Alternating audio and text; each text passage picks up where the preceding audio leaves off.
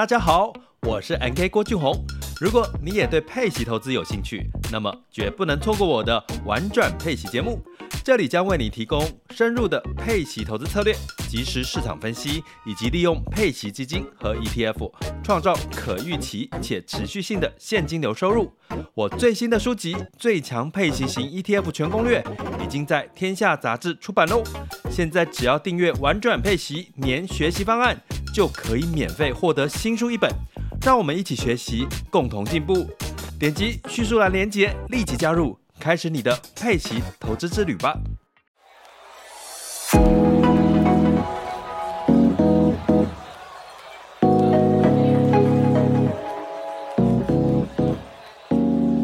你今天工作快乐吗？快乐是一种能力，热情是一种态度。欢迎收听《快乐工作人》，陪你畅聊工作与生活、商管与学习。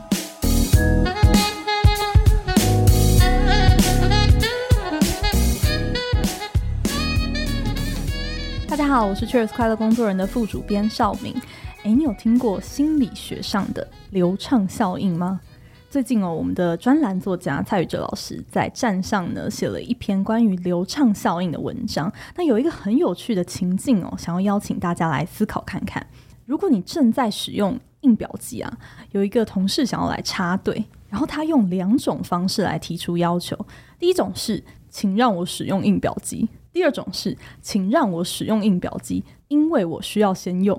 诶，有心理学家实际找来演员来演出他的实验哦，结果发现呢、在第二种情境之下呢，人们接受插队的比例是更高的。诶，但仔细想想，没道理啊，大家其实都需要使用影印机啊，这个理由好像不是理由诶，为什么不小心就被说服了？这个啊，就是流畅效应，它也是口语表达的一个力量哦。当你把话说得更流畅、更有自信、更优雅，那本身呢就会强化说服力。那这也是为什么 ChatGPT 哦比很多的机器人更容易取得人们的喜欢还有信任的原因。那要怎么样来靠说话为你打开更多的机会之门呢？今天为各位邀请到广播金钟奖认证的超实力派来宾，他是广播节目主持人、配音员，也是一位口语表达的培训师王建安。欢迎建安老师。嗨，邵敏，还有所有的听众，大家好，我是王建安。今天很开心可以跟老师来请教，我也很开心，想请教不敢当，因为我自己作为一位记者，然后还有这个节目的主持人，其实也非常期待。那其实我想很多人认识建安老师，其实是透过《星河夜雨》这一个广播节目，嗯，那是比较资深的。现在很多人都说，老师，我小时候听你节目，哇，真的是天哪，好恐怖！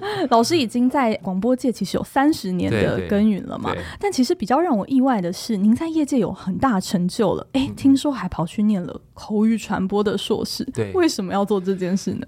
这个概念很简单，简单的原因就是后来我的职涯产生了一个变化，因为我从学校毕业之后，我自己经营传播公司，我是非常斜杠的，嗯、我写书，然后很爱。听音乐，是我还曾经当过歌手。对，老师您出过专辑，对对对对，还自己经营公司、主持节目、从事业务销售工作。OK，那后来又一个转型的工作叫教育工作，就是刚才邵敏提到的，我开始教大家说话，也是一个因缘际会，在台北市一个学学文创。那那个时候创办人是徐丽玲董事长，那徐董事长他就邀约一些人到那边去开课。那包括张小燕啊、王伟忠啊，他们讲娱乐啦、节目制作啦，那我就教说话，因为我是广播人嘛。哦、然后开始教说话，我就想说，我会教吗？他那么看得起我，我开始要教说话。我虽然会说话，但是我怎么教？懂得做的人并不见得知道怎么教。嗯、那我用什么来支撑教呢？所以就衍生了我想学习的动机。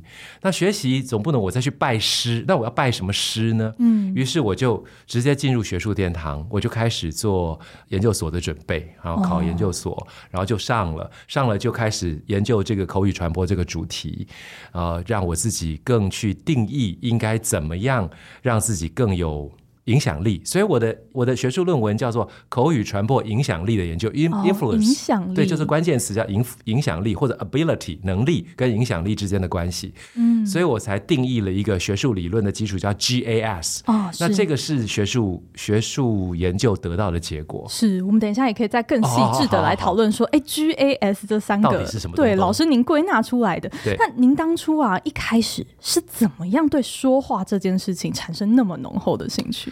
我觉得当时完全没有对说话产生浓厚的兴趣，啊，没有啊，我只是觉得我很喜欢广播，嗯，我很不应该叫我很喜欢音乐，那能够分享音乐的地方叫广播，OK，所以我就去应征了电台节目的企划，然后开始写一些文章给主持人念，就怎么介绍音乐啦。啊那我自己就觉得他讲的不好，不不不是，这样有一点有一点，对我自己觉得讲的不如我们预期啦。我相信你们一定能理解嘛，就是一个幕后工作者跟一个幕前的表现者，你会觉得好像，哎，这个不是好像亲自冲上去讲，对对，就像有个写歌的人，他有时候会把歌曲自己拿来唱，啊、是，后后来就。自告奋勇，我想说，哎，是不是能让我主持一个单元？然后那个时候公司也觉得 OK，我就开始慢慢的从一个单元到一个一个节目到一整个系列的节目，就开始练就说话了。嗯、当我开始练就说话这件事，真的叫练就啊！我就发现，你嫌人家讲不好，哇塞，你自己上麦之后，你才知道那很困难。没错。于是我就开始写稿子，逐字稿。那念的又很烂，然后自己录音听起来就很想切腹，有没有？然后就觉得我开始慢慢觉得说话这件事不容易，对，怎么样消化你的稿子，并且把那些稿子能够打动人心，嗯，我就不断练习，不断练习，所以这是一趟自我要求的旅程啊，嗯，然后后来开始慢慢的懂得说话，哎，别人也觉得你说话说的不错，别人也觉得你节目做的不错，于是它是一个正向的 circle，正向的一个循环，然后这个。Cycling 这不断的前进的过程当中，我会发现自己变得更快乐、更自信。嗯，所以我们导出了一个非常简单的概念，就是一个篮球选手上场，他要很会打球，他都能投进，他就会快乐。对，如果你不会打球，都被人盖火锅，都投不进，你就觉得很沮丧。嗯，还会被换掉。那我就觉得，哎，我慢慢觉得。我们不是篮球选手，我们也不是什么做菜的顶尖厨师，但是当我们会说话、会说话、会说话，懂得说话、懂得说话，别人觉得你说的不错，哎，你简报的很棒啊，对，你做节目做的很好啊，你今天开会主持的很好啊，然后我就觉得我更有自信了。于是，在说话的过程当中，我累积了。我很强大的自信感，嗯，所以我就开始对说话感兴趣了。对，其实说话往往是你自己表达自我的一个很重要、很重要的一个途径。所以，能不能拿出最好的一个版本的自己？哎，可能最后呈现就是透过说话这件事。当然，我我相信刚才少敏讲到这个很重要啊。我们今天假设做一场商业简报，嗯，报告完了，对不对？然后老板就在那边手插着抱着胸部，然后那边好害怕。对，你就觉得有点严肃，你就觉得啊。好像我讲不好，或者是你做一个商业简报，你明明要从客户里面口袋拿出钱来的，可是就是失败了，就被别人拿走了。或者你从客户口袋中拿出了钱，达成了一个专案的执行，你会觉得你就信心越来越足嘛。我其实我在职场工作就是这样子，因为我刚才也透露我是经营公司的人，那我在提案简报的过程当中一直在修炼我自己这块，嗯，然后我曾经还在一个公标案当中哦。我简报完之后，那个评评委、评审委员，有些产业界的，有一些官方的，有一个评审委员说：“你说的比你的文字企划书还好。”天哪！对，就是 这是褒还是贬啊？对，对，我告诉你，非常有趣，因为我们真的没时间把企划完善，啊、但是我就在简报中把我们企划的不足完善了，结果我们拿到案子了。嗯，好玩吧？是。所以到底是褒还是贬？当然有褒有贬嘛，对不对？就表示你企划案写的不完整嘛。但你讲的很完整，那算是褒嘛。但最怕的就是说你很会写，但是你不会说，对，最后功亏。有一个有一个就是这个概念。那我们在观察跟实验的状况之下。我们叫做 executive presence，就是那个领导风范。可能大家也听过这个词。那每个人都要领导风范。你可能说我不是 leader，我不是领导者，我为什么要领导风范？我们讲的就是在台上的。嗯，你在台上如何说？我们如何在我们的他很优秀，但是他却不够成功。这是美国的一个教授教授说的研究研究，就是说你很优秀，但你不够成功，差别就在 the missing link。他说 the missing link 就是缺失的环节，缺失的连接，就是你在台上说话的样子。哇，好有趣吧？嗯，那个最后一里路。对啊，因为我们在职场当中发现一个非常残酷的事实是，如果长官要 promote 两个员工上来当主管，嗯，那这两个人能力都很强，专业也都很够。表现也都很好，嗯，但是他可能会 promote 那个在台上讲话很自在的、沟通协调能力好的人，比较 presentable，对，对嗯，所以我觉得是这样子。我我想听到这边老师的那个声音哦，听众朋友一定也有。观察到说，其实是非常有辨识度，嗯，也非常好听的。其实我觉得这是老师您在沟通上面的另外一个硬性优势，就不只是内容啊技巧这一块，声音好听这件事情，老师您是天生就这么专业的声音吗？这题真的很有趣，很多人跟我探讨说，你们声音这么，你们哈，啊，就这些广播人啊、配音员啊，你们声音那么好听，我这被搞了，我我我都没办法啦哈。其实因为有很多的。人有这个迷思，发音咬字还有声音的共鸣位置，它都是可以被调整的。我们不用成为一个配音员，但是我们要像配音员的想象。怎么说呢？也就是说，如果你能够发音咬字清楚，你就尽量清楚嘛。嗯，我不会说，像我曾经培训过一个企业大佬，他就是台湾国语。那因为他的事业在中国大陆，那他讲台湾国语就比较严重，所以他就希望花音咬字清楚一点。嗯。所以你知道吗？我们就开始训练。我说吃饭，他说吃饭。我说不行，要吃饭啊。他就吃饭。我说不行，吃饭。他就吃饭，吃饭。哎，非常好，他发到了，只是发的很怪。然后后来呢，就不断的练习，不断练习，他就可以吃饭。嗯，因为我们的发音，所有的口语表达。它之所以清楚明确，就是靠我们的舌头的位置跟口腔的肌肉的运用嘛。只是因为他过去习惯的位置不一样，就是他已经多年来就是这个习惯了，导致他。没有办法改，经过大量大量练习，他就有办法改。因为这是我们在实验过程当中，在训练过程当中一定可以做到的。第一个是发音咬字，第二是共鸣的位置。每个人都有共鸣的位置，稍微声音高一点，声音低一点，那他这个都可以训练的。嗯，我们每个人都可以。我相信，如果在听我们节目的朋友，你在假设你是爸爸或妈妈，你在讲故事给小孩听好了，你会说。嗯有一只大野狼，他走进森林里面，看到了三只小白兔。哇哦，他非常生气。我们会有些表情嘛？对，就是从这些表情当中，你可以练习。跟小孩说故事就是练习表情。哦，那你跟小孩，我们就不好，你不要说故事好了，你赞美小孩，你会说妈妈赞美小孩，哇，你好棒哦，你今天真的表现好好，妈妈好开心哦。妈妈绝对不会跟老公说：“老公，你今天好棒哦！”老婆真的好开心哦。你老公应该说你神经病吗？嗯，对，不同人讲话要有不同的角色。所以，其实从这么简单的生活的状态，就像刚才少明讲，对不同的人讲话，不同的情境，他都可以练习的，只是我们都没有做到。OK，所以这也是我们蛮麻烦的一件事情。因为很多人就像刚才我讲公开简报，那公开简报它可能是对十个人、二十个人，甚至五十个人，它不是一对一的啊。那他就要说：“嗨，大家好。”他有这样比较亮的声音。可是有些人声音就很低：“嗨，大家好，很高兴跟你介绍我们公司的产品。”不是这样，嗯、应该是：“嗨，大家好，今天很高兴跟大家介绍我们公司的产品。”听起来差异很大哎。可是很多人说，我就说。呃，你要高一点。他说：“嗨，大家好。”我说：“你再高一点。”他说：“嗨，大家好。”我说：“你再高一点。”他说：“嗨，大家好。”他就一直都是这样。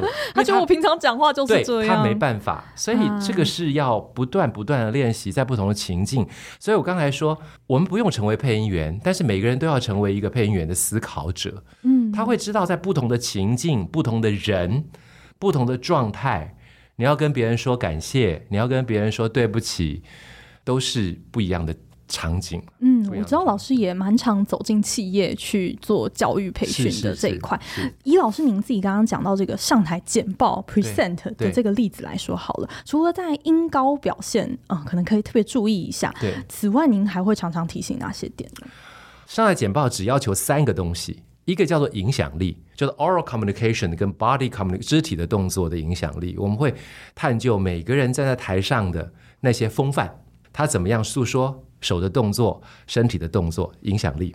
第二个叫理解力，理解什么呢？理解你收听的对象，你、嗯、你最主要的 key man，他是你的老板；你最主要的 key man 是你的客户；你最主要的 key man 是你的同事。那他们希望你怎么说？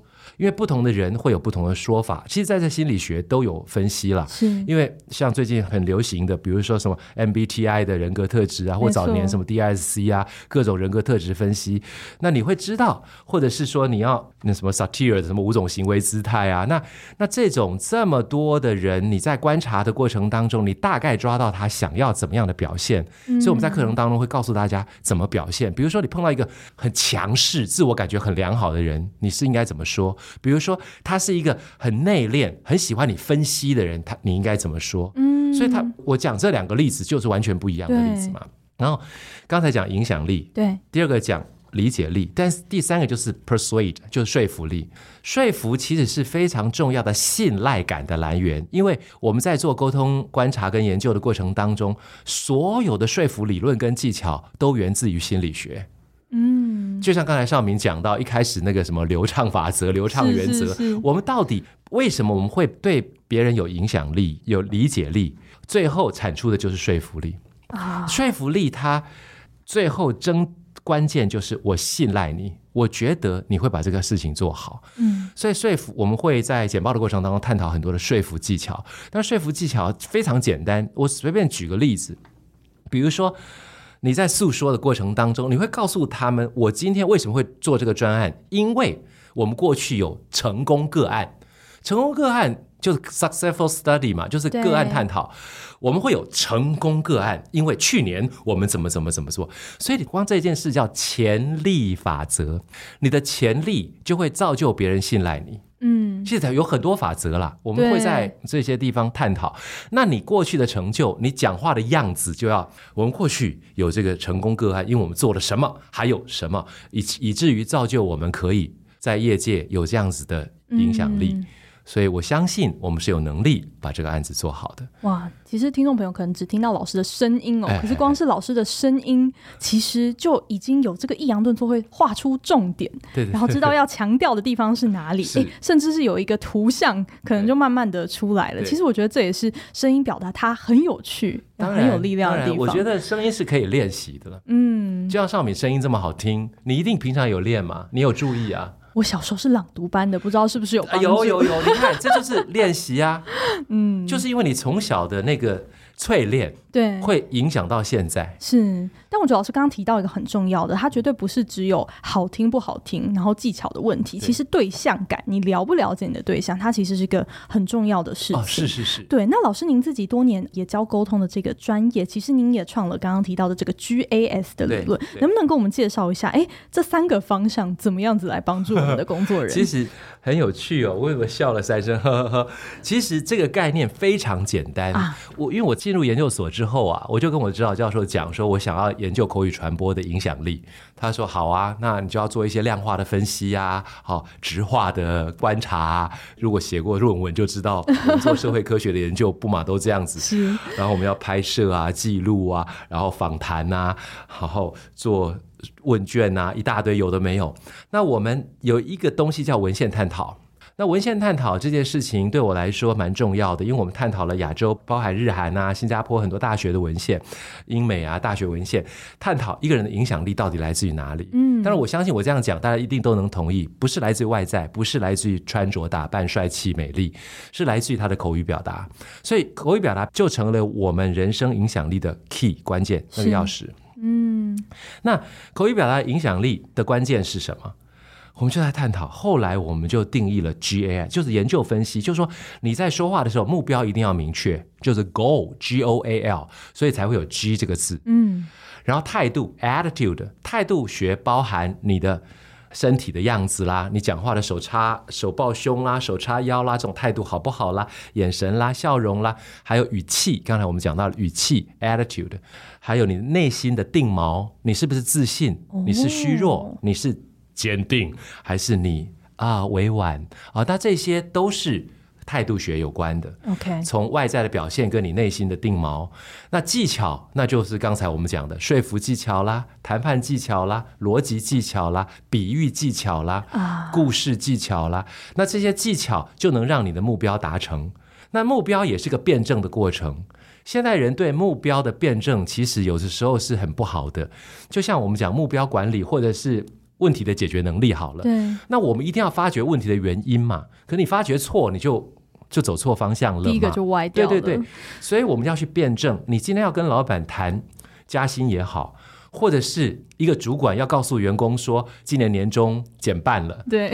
那你的目标是这样子，那么你的态度应该怎么做？你的技巧应该怎么说，别人才可以接受？嗯，于是我们 GAS Goal、Attitude 跟 Skill 这三个字就变成了我们影响力，就说话影响力的关键。OK，所以这是后来我们就在研究的过程当中就发现那个交叉分析，我相信听众一定不难明白了，我们。SWOT 就是 SWOT 分析，这已经用了三四十年了吧？是就是你画四个格子，然后你的优势、劣势、机会、威胁。那我们 GS 也是，你要画六个格子。哦，你的 goal 对方的 goal，你的 attitude 对方的 attitude，你的 skill 对方的 skill。哦，就是用 SWOT 的分析来对，类似这样子啊，就是我今天要你做，但是你却不愿意做。那我的态度是怎么样？那你的态度可能会是怎样？那你不愿意做拒绝的技巧是什么？那我要怎么样让你舒服的愿意做？嗯，所以让两条平行线能够有交集。哦，从交集的那边来当实力点。当然，我们就会希望能够，因为沟通这件事情本来就是发生在思想跟行为不一样的时候才要沟通嘛。对，如果思想跟行为一样，我们叫做聊天而已。嗯，所以我们讲 communicate，就是我要跟你 communicate，原因是你的思想跟行为和我不一样，而且它背后有一个关键词叫做关系，我和你有关系，而且在沟通的过程当中，思想行为慢慢靠近，并且关系还能够。还不错，而不是沟通完之后好了好了，那就做啊，那就关系不好嘛。对，所以我们沟通完，思想行为靠近，还要让关系建立，情人、家人、朋友、同事、长官、下属，其实都一样。嗯，所以我们的沟通技术，它在职场当中这些年，像 Cheers 这么多的篇幅探讨沟通，是啊，就是它就是显学啊，我们就是我们快乐的因子啊。你跟别人沟通不好，啊、你就。每天就觉得你想离职，不是 就干脆离职算了嘛？嗯，的确，很多的问题其实对啊，我我曾经我曾经人家问我说，两个人之间沟通不良，那就撤啊。那这个沟通和长官沟通好，那就离职啊。那不是永远都撤，永远都离职啊？嗯、这招怎么是方法嘛？是，所以才会叫做沟通技巧、沟通方法。所以以至于我们才会有这套这套课程出来，然后在企业里面帮助着企业的主管或者是员工们，怎么样去思考。这些 skill 这些技巧啊、呃，怎么应用？态度怎么样定锚？让你的目标怎么辩证？OK，所以是这样子的。嗯、老师的这个 GAS 理论啊，我想我们下半场的时候呢，哦、来跟听众朋友一起拆解看看，实际上在他们职场里面会碰到觉得啊，真的很辛苦、很卡关的一些情境里面，要怎么样套用这一套理论来帮助他们？Yes，、okay. 我们休息一下，等一下回来。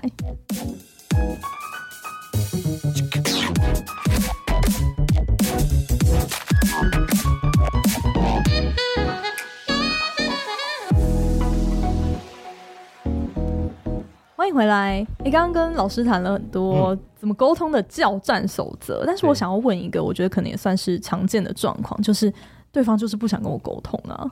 可能是客户他不想听我介绍产品，或者说，哎，其他厂商，哎，我不太想跟你谈合作。这一种状况之下，他开始给你一些软钉子，或者说，哎，逃避话题，然后没有正面对话。哎，这种情境该怎么办呢？当别人不想和你说话，嗯，当别人很冷的时候。他呈现出两个面相，第一个是他不喜欢你第二个是他不喜欢你的服务或商品，就是这样子。嗯，那我们要硬是热脸贴冷屁股，其实难度非常高。对，我们在诉说的过程当中，以销售的，你刚才讲客户，它就是一个销售的服务。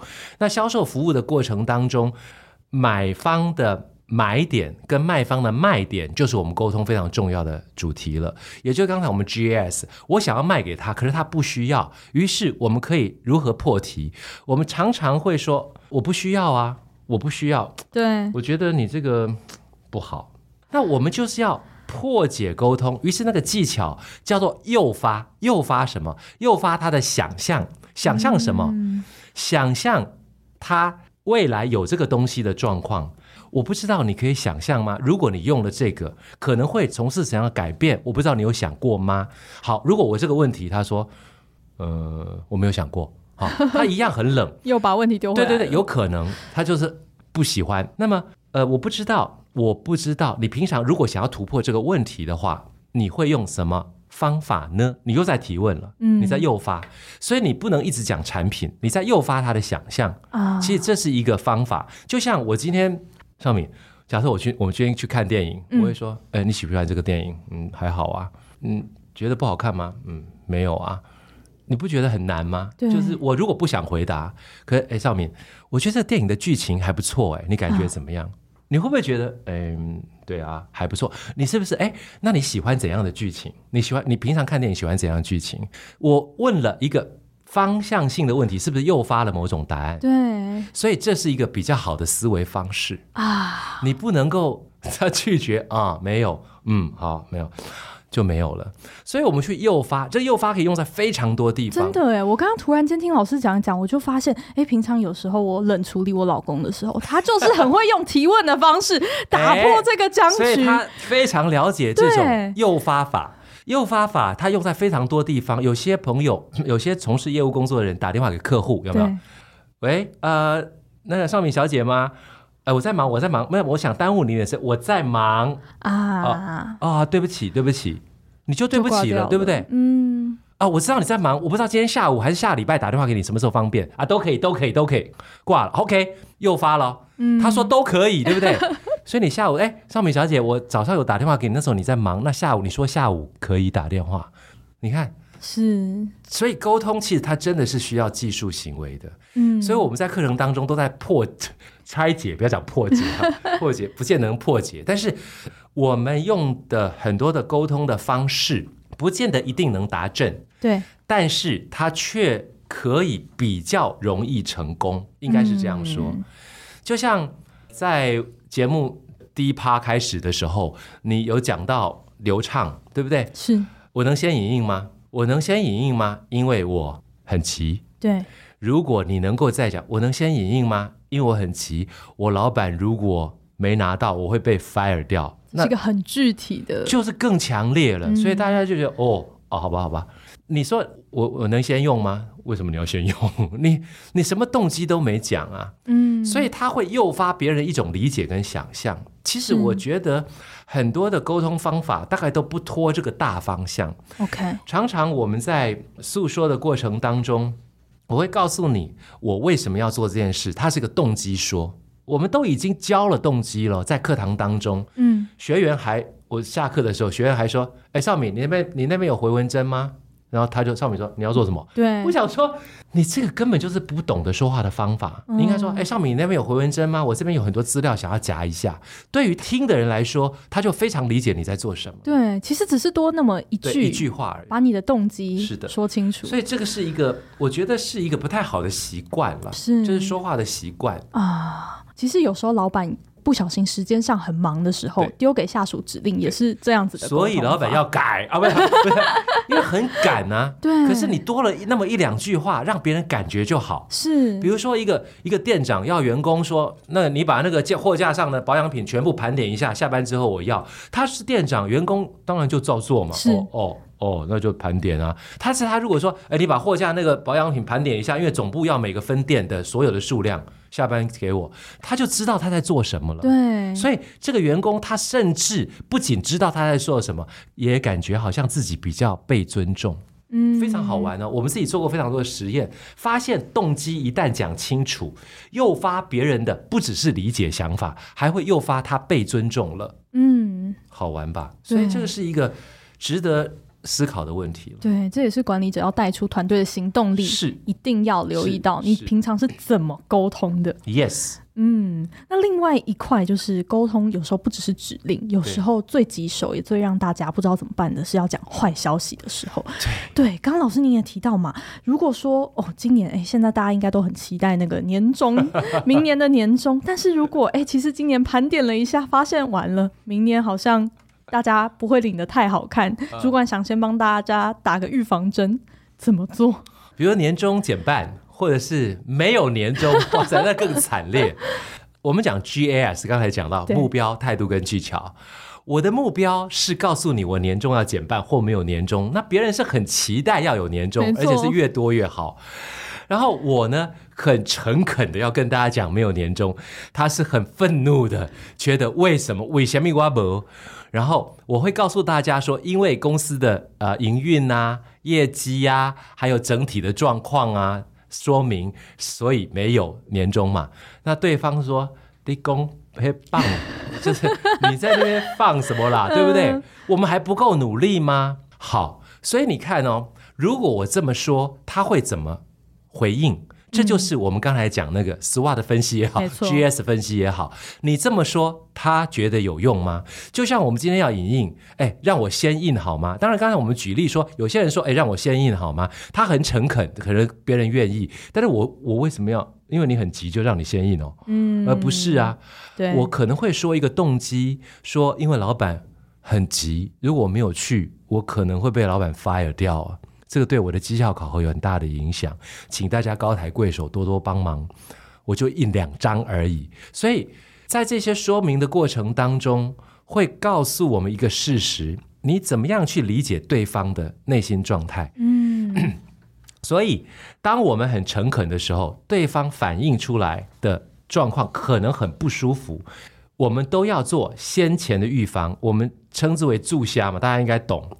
所以注虾是。我相信大家一定会很不舒服。比如说，有些人会觉得去年我有领，那今年为什么没有？比如说，过去这一年这么努力，至少应该有一点吧，但是现在竟然没有。你等于把所有的样貌都说出来，这是人际沟通非常重要的概念。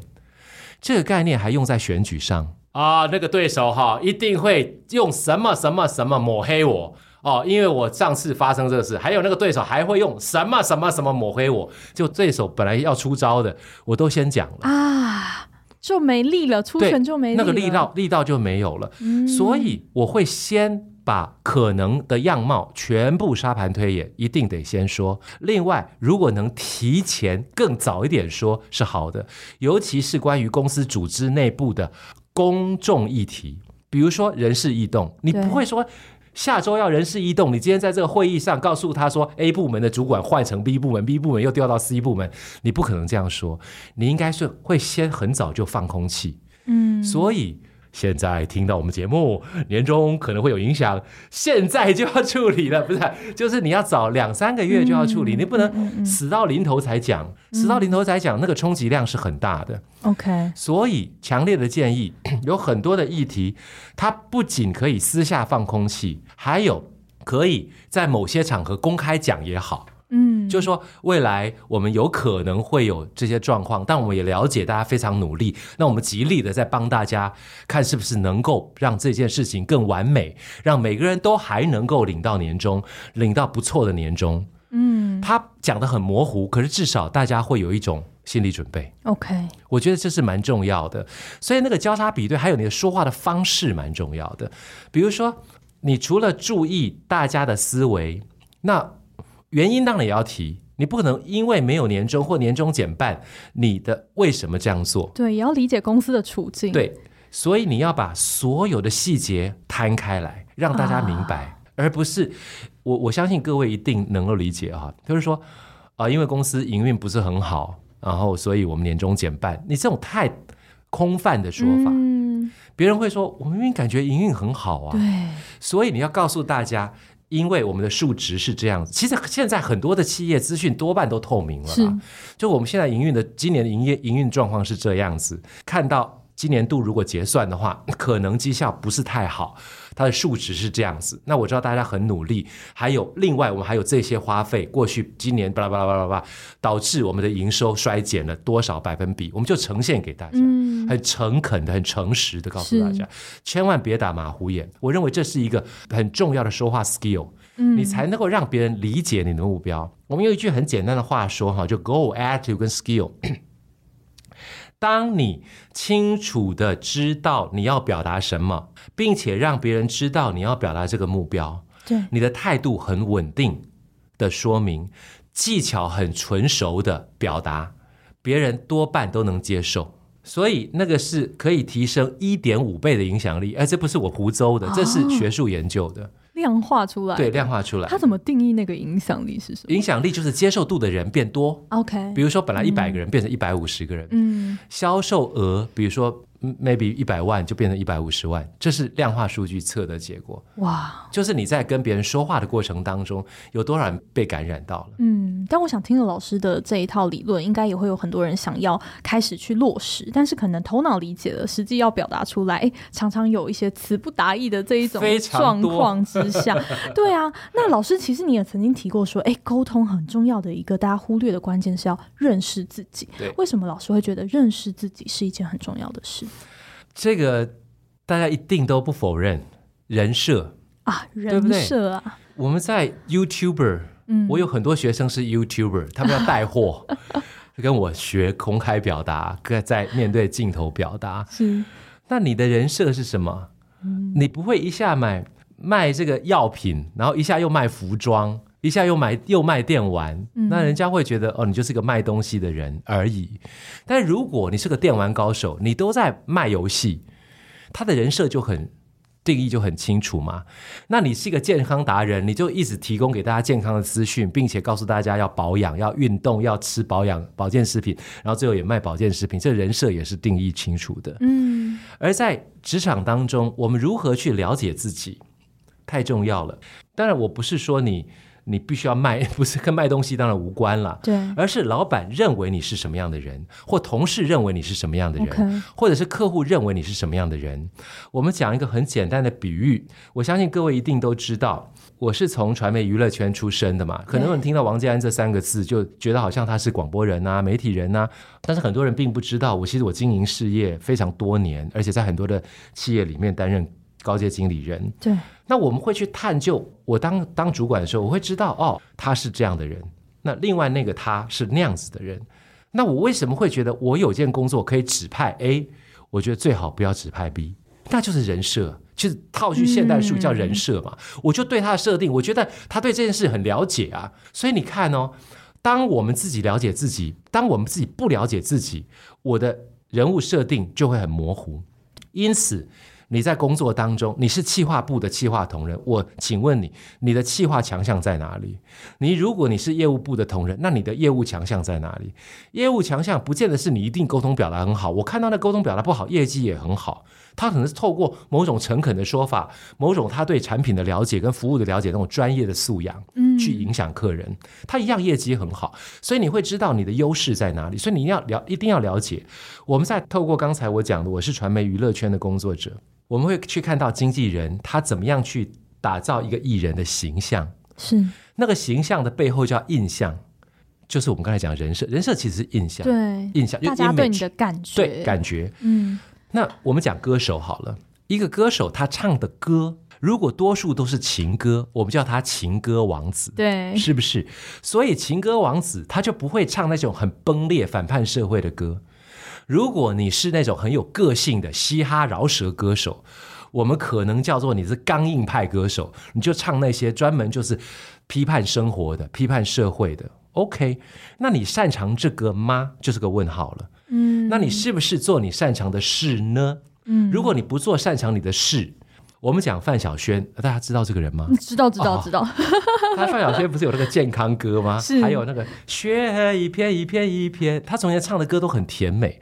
后来他他自己觉得他不适合做这件事情，OK。所以他成立了百分百乐团，他走摇滚路，嗯，他走的会比较快乐。然后就把他那个人家听到他那个乐团唱的那种嘶吼的力道很大的歌，会觉得范晓萱她那可爱甜美的形象破灭了。事实上。不是破灭，他只是做现在他想做的他而已。OK，所以有太多的人是这样子，自己勉强自己做自己不是的那个人设或不是的那个自己，其实他会不快乐。嗯，因此让自己的特质彰显。我觉得老师讲到一个很重要的观念，就是说人设它很重要，但它不是一个装出来的东西，是它其实更像是你怎么样子去忠于你自己。是，然后表拿出最好的表现，最自在的那一面，最好最自在。嗯，上面讲的太棒了，很谢谢老师。我觉得老师的提醒真的很重要。除了这是一个让自己，可能很多人会觉得自己怀才不遇，或是哎，我是一块璞玉，怎么没被看见？哎，其实透过哎练习说话。或者说表达这件事情，其实除了能让你更被看见，我觉得今天老师还有一个很大的提醒是：如果你今天是一个主管职的话，诶，你不要忘记，即便你不是很会说话的人，你的话语出口还是很有影响力的，因为它会决定别人怎么样看你。所以高品质的对话，其实它会决定了你高品质的一个团队啊，工作，然后甚至是你的日常的生活跟你的人生。没错，嗯，今天很谢谢老师来跟我们的分享，谢谢绍敏，我也很荣幸。嗯，那我们今天的节目我们就到这边。那如果你有任何想要回馈或是询问老师的地方呢？哎，很欢迎在你现在收听的平台留言给我们。那我们就下期再见喽，拜拜，拜拜。